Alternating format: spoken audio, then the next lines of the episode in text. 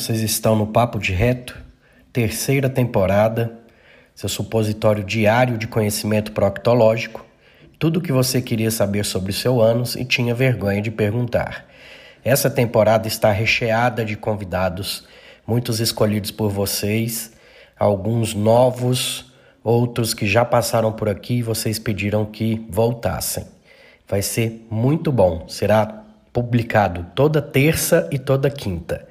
Gratidão e bora lá aproveitar esse episódio.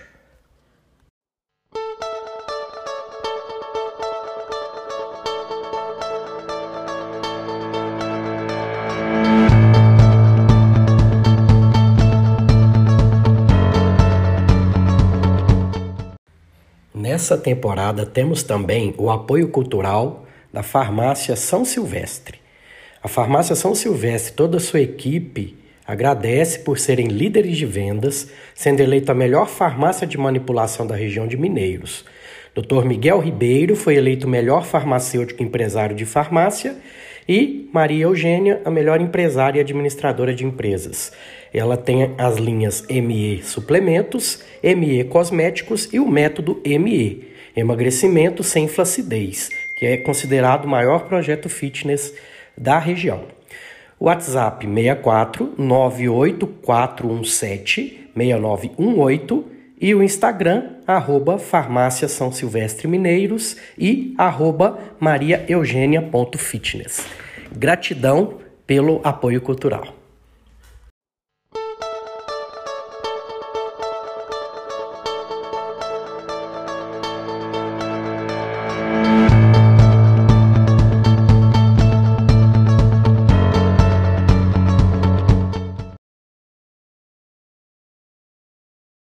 Bom dia a todos. Hoje nós vamos falar de doenças esofágicas. Os discentes desse grupo são a Alice, a Jéssica e eu, no caso Matheus. Vamos começar falando de disfagia orofaríngea. As disfagias orais e faríngeas, designadas como orofaríngeas, são causadas por alterações que afetam a cavidade oral e a faringe, em especial o esfíncter esofagiano superior. Na fase oral, as disfunções de preparo, qualificação e organização terminam por afetar a ejeção, que, por danos neuromusculares, podem estar por si mesmas comprometidas. Na faringe, disfunções na dinâmica de exclusão da rinofaringe e condução faríngea com abertura inadequada, da transição faringo-esofágica em tempo e dimensão, são as principais causas de comprometimento. Destaca-se a abertura da TFE, dependendo da dinâmica iolaríngea, que também atua como importante elemento na mecânica de proteção das vias aéreas. As causas mais frequentes de DOF são as neuromusculares e a maioria dos pacientes é idoso. Estima-se que em torno de 60% de residentes em casas de apoio tenham dificuldade na alimentação. Características clínicas. Os sintomas relacionam-se com o ato de deglutir e a anamnese pode, ser, pode fazer o seu diagnóstico. Os pacientes referem dificuldade de deglutição, apontando a região cervical. A dificuldade com, a, com frequência é acompanhada de engasgos, algumas vezes com regurgitação de líquidos pelas fossas nasais. Por essa razão, as refeições são longas, o que frequentemente afasta os pacientes do convívio familiar. Com, prolong, pro, com prolongamento do quadro, pode ocorrer perda de peso e desnutrição. A possibilidade de aspiração que muitas vezes acompanha o quadro leva ao desenvolvimento de pneumonias e óbitos. É frequente o paciente se alimentar tossindo, sugerindo pelo menos tentativa de proteção das vias aéreas. A retenção de saliva ou resíduos na faringe gera a alteração vocal conhecida como voz molhada. Diagnóstico. O diagnóstico da DOF inicia-se pela investigação por meio de uma história cuidadosa. As circunstâncias do início, duração e progressão da disfagia, na maioria das vezes, dão importantes subsídios para o diagnóstico. O início súbito, frequentemente associado a outros sintomas ou sintomas neurológicos, usualmente sugere um evento cerebrovascular. Vertigens, náuseas, vômitos, soluços, rouquidão, diplopia, ajudam a localizar a lesão quando no tronco cerebral. Sintomas neuromusculares mais amplos, tais como a disartria, dis, diplopia, fraqueza de membros ou fadiga, podem sugerir etiologia muscular ou comprometimento do neurônio motor. O paciente idoso com DOP necessita de uma cuidadosa investigação, que deve ter como objetivos identificar achados de doença sistêmica ou metabólica, localizar, se possível, o nível neuroanatômico e a gravidade da lesão neurológica causada, se presente, detectar alterações tais como possibilidade de aspiração, sepse pulmonar ou deficiência nutricional, que são importantes indicadores de gravidade da disfagia. Entretanto, na maioria das vezes, o paciente se apresenta cronicamente doente com graus mais ou menos intensos de disfagia e, dependendo da duração e intensidade do quadro, comprometimento mais ou menos importante do estado geral. Métodos complementares. O estudo videofluoroscópio, video, videofluoroscópio e o estudo endoscópio funcional da deglutição são os métodos complementares que mais subsídios oferecem ao estudo das disfagias altas. Observações manométricas também podem contribuir, especialmente quando associadas à videofluoroscopia, método que se pode designar uma videomanometria.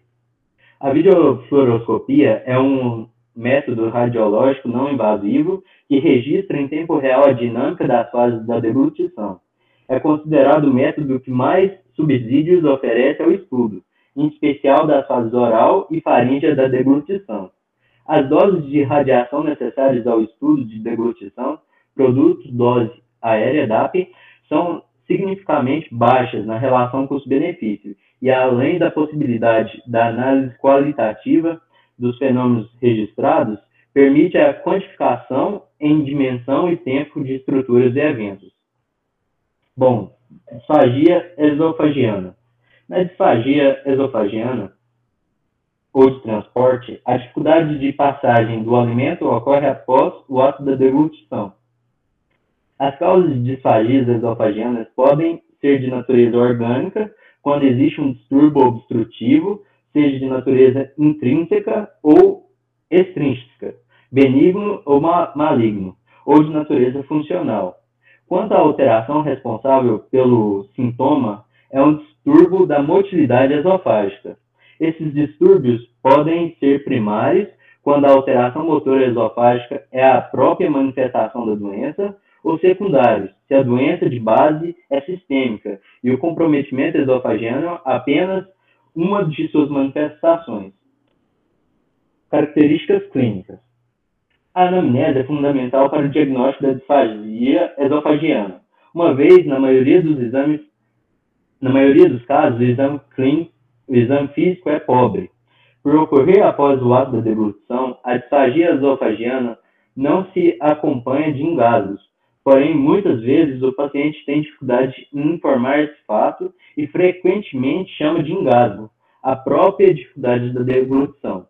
O médico pode auxiliar descrevendo para o paciente o que é engasgo e que a sensação por ele descrita é uma sensação de entalo. A localização do incômodo na disfagia, disfagia esofagiana, de modo geral, é descrita na região retroesternal ou próximo ao apêndice tifoide. A anamnese também permite o diagnóstico diferencial entre a disfagia orgânica e disfagia funcional. A disfagia orgânica é progressiva em relação à consistência alimentar, inicialmente para sólidos, evoluindo para alimentos pastosos e finalmente para líquidos. Nas doenças funcionais, a, a disfagia também é, localiz, é de localização baixa e, em sua maioria, em sua maioria, ocorre tanto para alimentos sólidos como alimentos líquidos. Na dependência da doença, em questão ela é inter, intermitente ou lentamente progressiva. Alguns pacientes a referem ao nível de, da fúrcula external, disfagia alta referida, diferenciando-se da disfagia orofaríngea, por ocorrer após o ato da deglutição e não se ser acompanhada de engasgos, Fatores psíquicos, tais como ansiedade e emoção, podem agravar a disfagia. Diagnóstico. O diagnóstico da disfagia esofagiana, tal como na DOF, inicia-se pela suspeição por meio de uma história cuidadosa. As circunstâncias do início, duração e progressão da disfagia também fornecem importantes subsídios para o diagnóstico. O início súbito de disfagia para sólidos, acompanhada de sensação de desconforto torácico e cialorreia, sugere impactação do, de corpo estranho em áreas estenosadas, benignas ou anéis. Entretanto, na maioria das vezes, o paciente se apresenta cronicamente doente. Fagia progressiva com importante emagrecimento em curto espaço de tempo, antecedentes de tabagismo e etilismo sugerem lesão maligna. Fagia exclusiva para sólidos de longa duração ou lentamente progressiva é característica das estenoses benignas. O paciente, paciente muitas vezes se adapta a outras consistências alimentares e mantém o estado geral. Antecedentes de pirose e regurgitação ácida apontam para a estenose peptítica. Disfagia intermitente para sólidos e líquidos, intermeada de episódios de dor torácica, sugere alteração funcional, por exemplo, espaço, espasmo esofagiano difuso, disfagia para sólidos e líquidos de longa duração, com estado geral relativamente conservado, ou emagrecimento rápido apenas no início do quadro, sugere acalasia. A disfagia na acalasia é acompanhada de regurgitações com aspecto semelhante ao de clara de ovo e com, e com progredir do, com progredir do quadro distúrbios alimentares surgem até horas após a refeição, não raramente à noite, provocando tosse, engasgos e sensação de sufocação. Nas fases iniciais das doenças, pode haver dor torácica espontânea que melhora com injeção de líquidos, podendo proceder por meses ou anos o surgimento da disfagia. Outros sintomas podem acompanhar as disfagias, notadamente as funcionais, são a cialorreia e os soluços, ou singulsos, por vezes em crises prolongadas. O exame físico em pacientes com disfagia é pobre, evidenciando-se emagrecimento acentuado e possíveis sinais metastáticos. Métodos complementares. A investigação complementar da disfagia esofágica deve se iniciar com a endoscopia digestiva alta. Esta permite excluir, excluir lesões orgânicas em caso da disfagia funcional, ou diagnosticá-las com a possibilidade de biópsias para exame histopatológico. Estudo radiológico, esofagograma e videoesofagografia é fundamental nas disfagias crônicas, pois avalia, pois avalia o tempo de trânsito, presença de contrações anormais e calibre do esôfago, podendo demonstrar alterações anatômicas e estruturais. Esofagmanometria é o método de escolha para o diagnóstico definitivo das alterações da motilidade esofágica. Manometria de alta resolução é um método que utiliza um catéter com 32 sensores radiais de pressão espaçados a cada um centímetro, permitindo observar toda a atividade contrátil do esôfago simultaneamente na mesma tela. Pirose. A pirose é definida como uma sensação de queimação retroesternal, que na maioria dos casos surge no epigástrio, o que ascende até a região cervical. Junto com o sintoma, re... sintoma regurgitação, compreende os sintomas típicos da doença, do refluxo gastroesofágico. Características clínicas.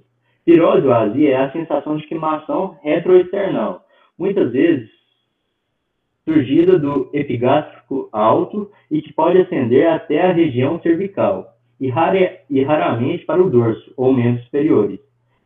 Há de se ter cuidado com o sintoma referido, com, como a azia pelos pacientes, já que eles frequentemente utilizam esse termo para queimação epigástrica ou sintomas dispépticos. Os fatores desencadeantes mais comuns são os alimentos gordurosos ou picantes, cítricos, carminativos, café, refrigerantes, álcool, refeições volumosas, tabaco, medicamentos e ou hábito de se deitar imediatamente após as refeições. Fatores de alívio mais frequentes são a ingestão de leite, água ou antiácidos. Situações que promovem o aumento de pressão intraabdominal também podem desencadear pirose, tais como ganho de peso, levantamento de peso, exercícios isométricos, gravidez ou exames abdominais. Alguns pacientes com pirose referem alívio do sintoma quando assumem o decúbito lateral esquerdo. O estresse também é reconhecido como fator de piora da pirose, provavelmente pelo seu efeito amplificador de sintoma e não pode provocar aumento do refluxo gastroesofágico. A pirose pode vir associada à regurgitação ácida e alguns pacientes referem sintomas dispépticos associados, tais como plenitude pós-prandial, sensação de empachamento, eruptações frequentes e menos comumente náuseas.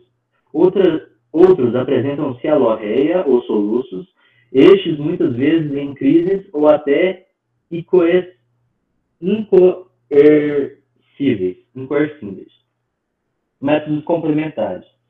O método que inicia a investigação em pacientes com DRGE é a endoscopia digestiva alta para precisa análise da mucosa esofágica. Dos outros exames habitualmente utilizados, alguns precisam pesquisam o refluxo, estudo radiológico, cintilográfico, pegametria prolongada. Suas complicações, estudo radiológico ou as alterações motoras podem ocorrer, esôfago, esofagomanometria. Globos. Globos ou globo cervical é um sintoma comum que motiva 3 a 10% das consultas aos médicos otorrinolaringologistas caracterizado pela sensação de nó, aperto ou corpo estranho na garganta, no passado foi fortemente atribuído a fatores psicogênicos. Mais recentemente, tem sido descrito em associação a diversas doenças orgânicas e ou funcionais. Inquérito epidemiológico em indivíduos aparentemente saudáveis revelou a prevalência de glóbulos em até 46% dos entrevistados. Seu pico de incidência é na meia-idade e é incomum abaixo dos 20 anos.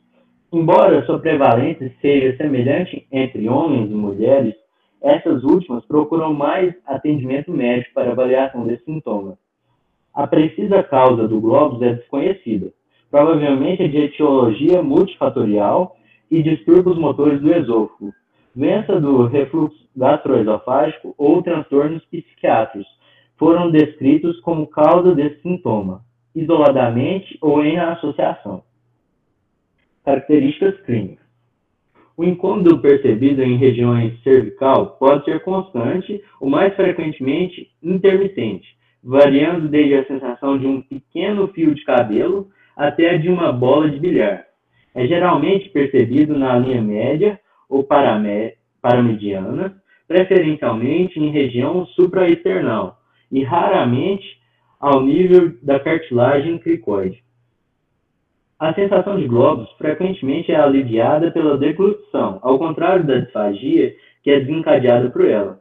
O alívio com a deglutição pode levar ao aumento da ingestão de alimentos e, finalmente, a ganho de peso. A sensação de globos raramente é referida como dolorosa e geralmente não se associa à odinofagia.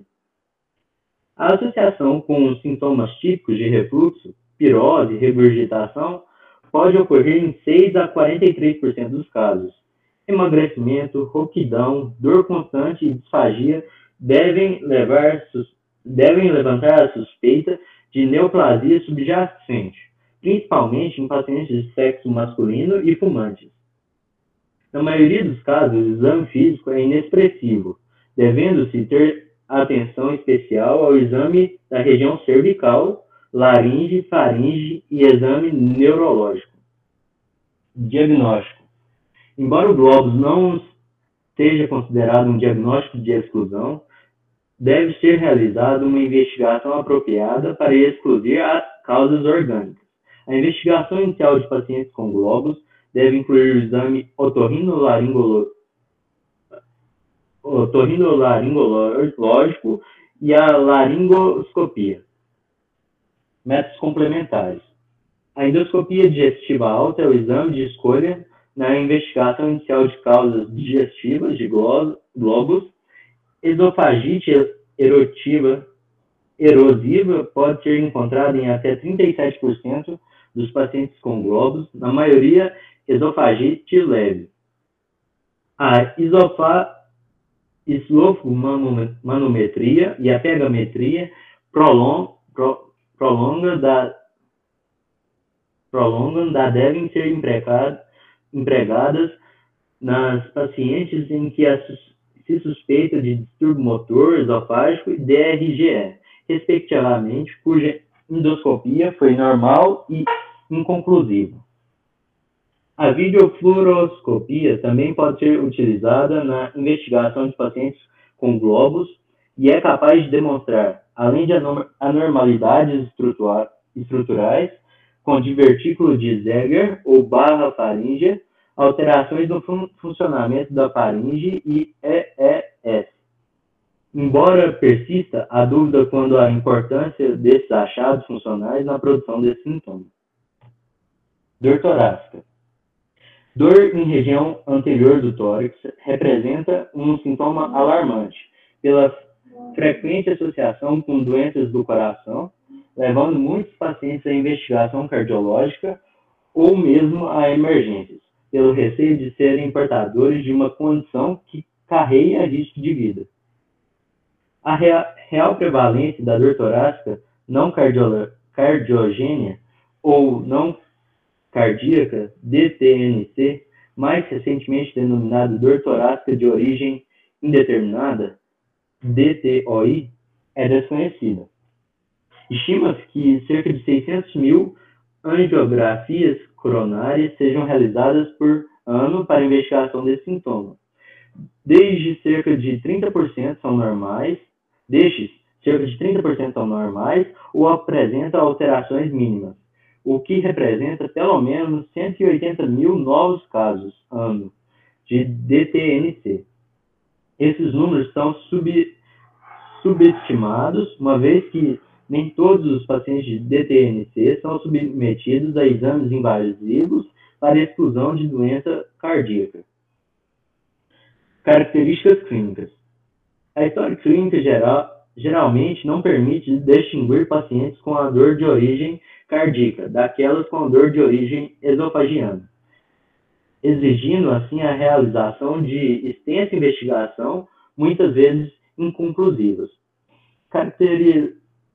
Características tradicionalmente relacionadas à dor cardíaca também podem ser observadas na dor esofagiana, tais como alívio com o uso de nitratos, irradiação para membro superior esquerdo e dor e dor com alívio, dor, pro, dor prolongada por exercícios, o que pode ser explicado pelo aumento do refluxo gastroesofágico que ocorre nessa situação. A presença de sintomas esofagianos não constitui um dado definitivo da origem esofagiana da dor, dada a elevada prevalência de doenças cardíacas e esofagianas na população e sua frequente associação podendo estar presente em até 50% dos pacientes com dor cardíaca. De acordo com o consenso Roma 3, define-se a dor torácica funcional de provável origem esofágica como a dor ou desconforto torácico em linha média que não é em queimação. Na ausência de DRGE ou doenças motoras esofágicas com base histopatológica, iniciado pela pelo menos seis meses e presente nos últimos três meses. Métodos complementares. A avaliação de doença esofagiana em pacientes com dor torácica pressupõe a exclusão prévia de causas cardíacas da dor.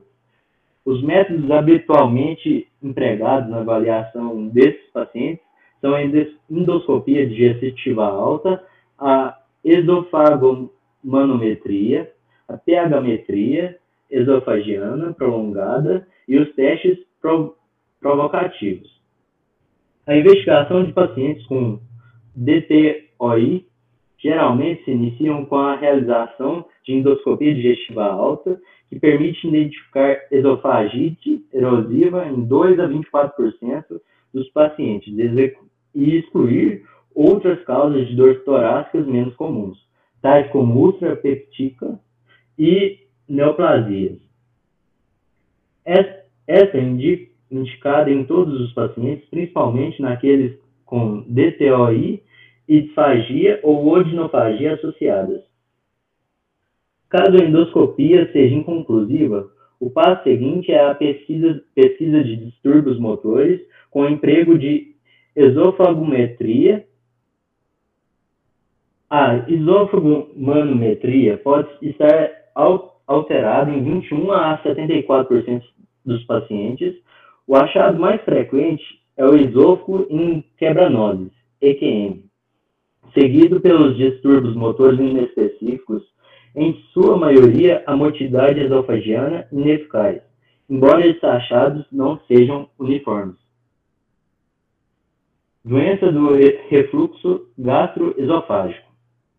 As lesões características da DRGE ocorrem quando a mucosa do órgão é exposta ao refluxato gástrico, que contém agentes agressores como ácido, pepsina, sais biliares e enzimas pancreáticas.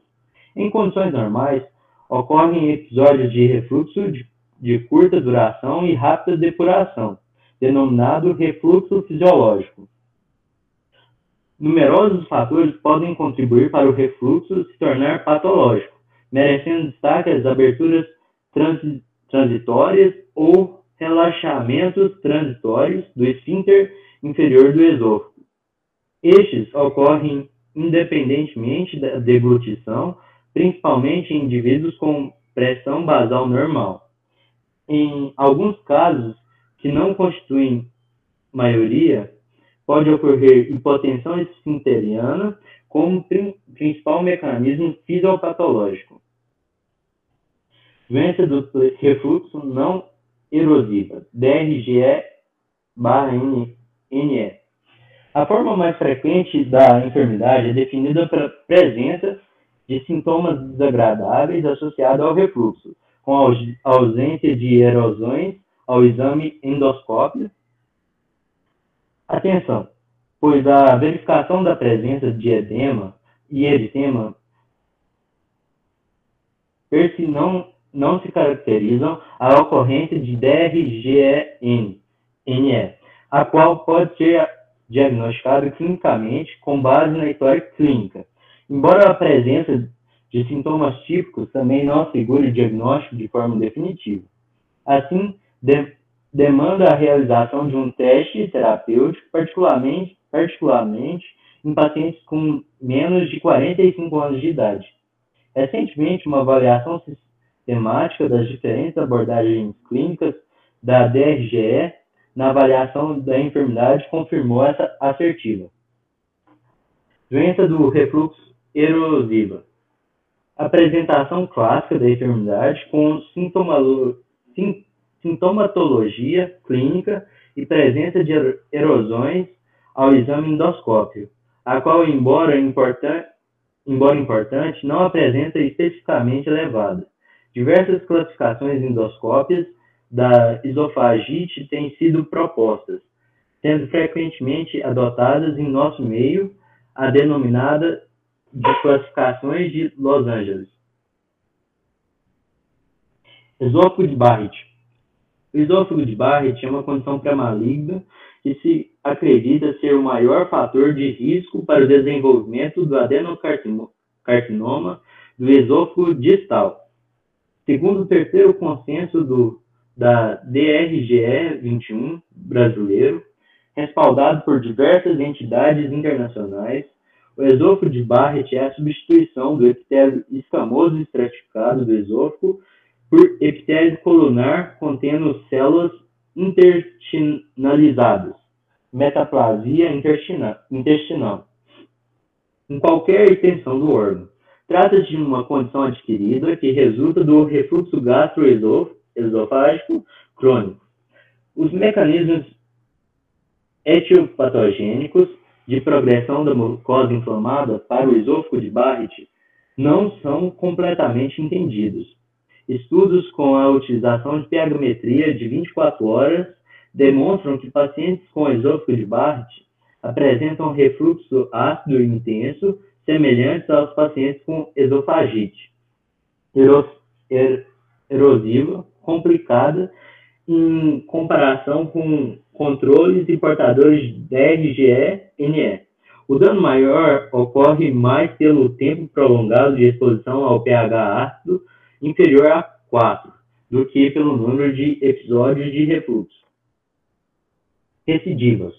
Os pacientes com DRGE apresentam diferentes defeitos fisiopatológicos que não são efetivamente corrigidos com tratamentos mas são atenuados pelo bloqueio do ácido que provém do estômago. Assim, é de se esperar que, após o tratamento da fase aguda da enfermidade, possam ocorrer recidivas com a suspensão do tratamento, particularmente, particularmente no caso, nos casos mais graves.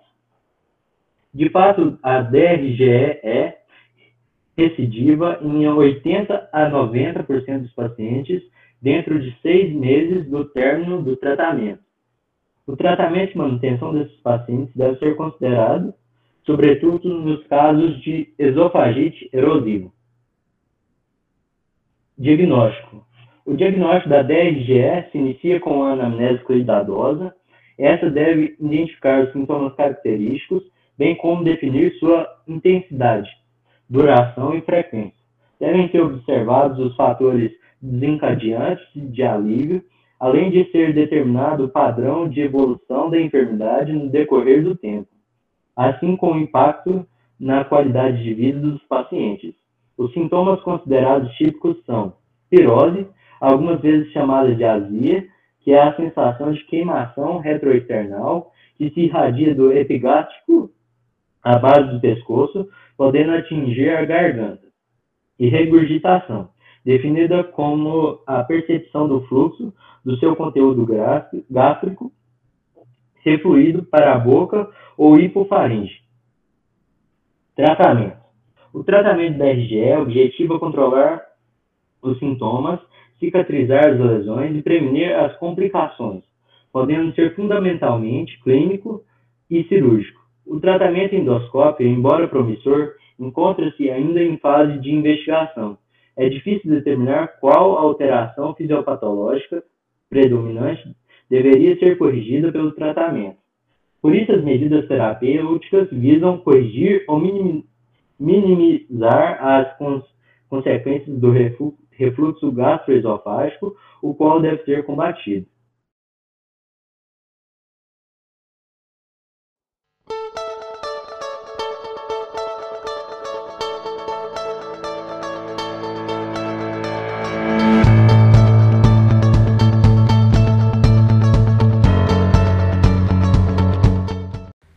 Nessa temporada temos também o apoio cultural da Farmácia São Silvestre.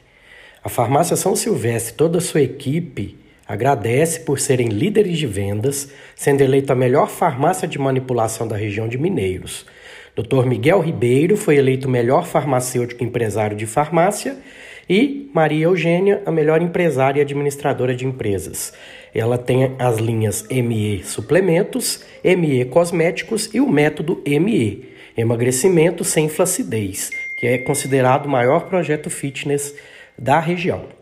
WhatsApp 64 98417 6918 e o Instagram, arroba Farmácia São Silvestre Mineiros e arroba mariaeugênia.fitness. Gratidão pelo apoio cultural.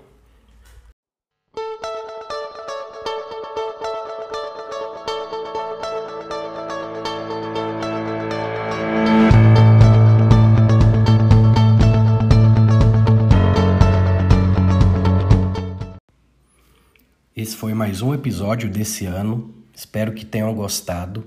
E para que o Papo de Reto continue crescendo, comente, indique, fale para aquele amigo e vai só ajudar a crescer e vamos impactar cada vez mais vidas. Eu termino sempre com gratidão e carpe diem.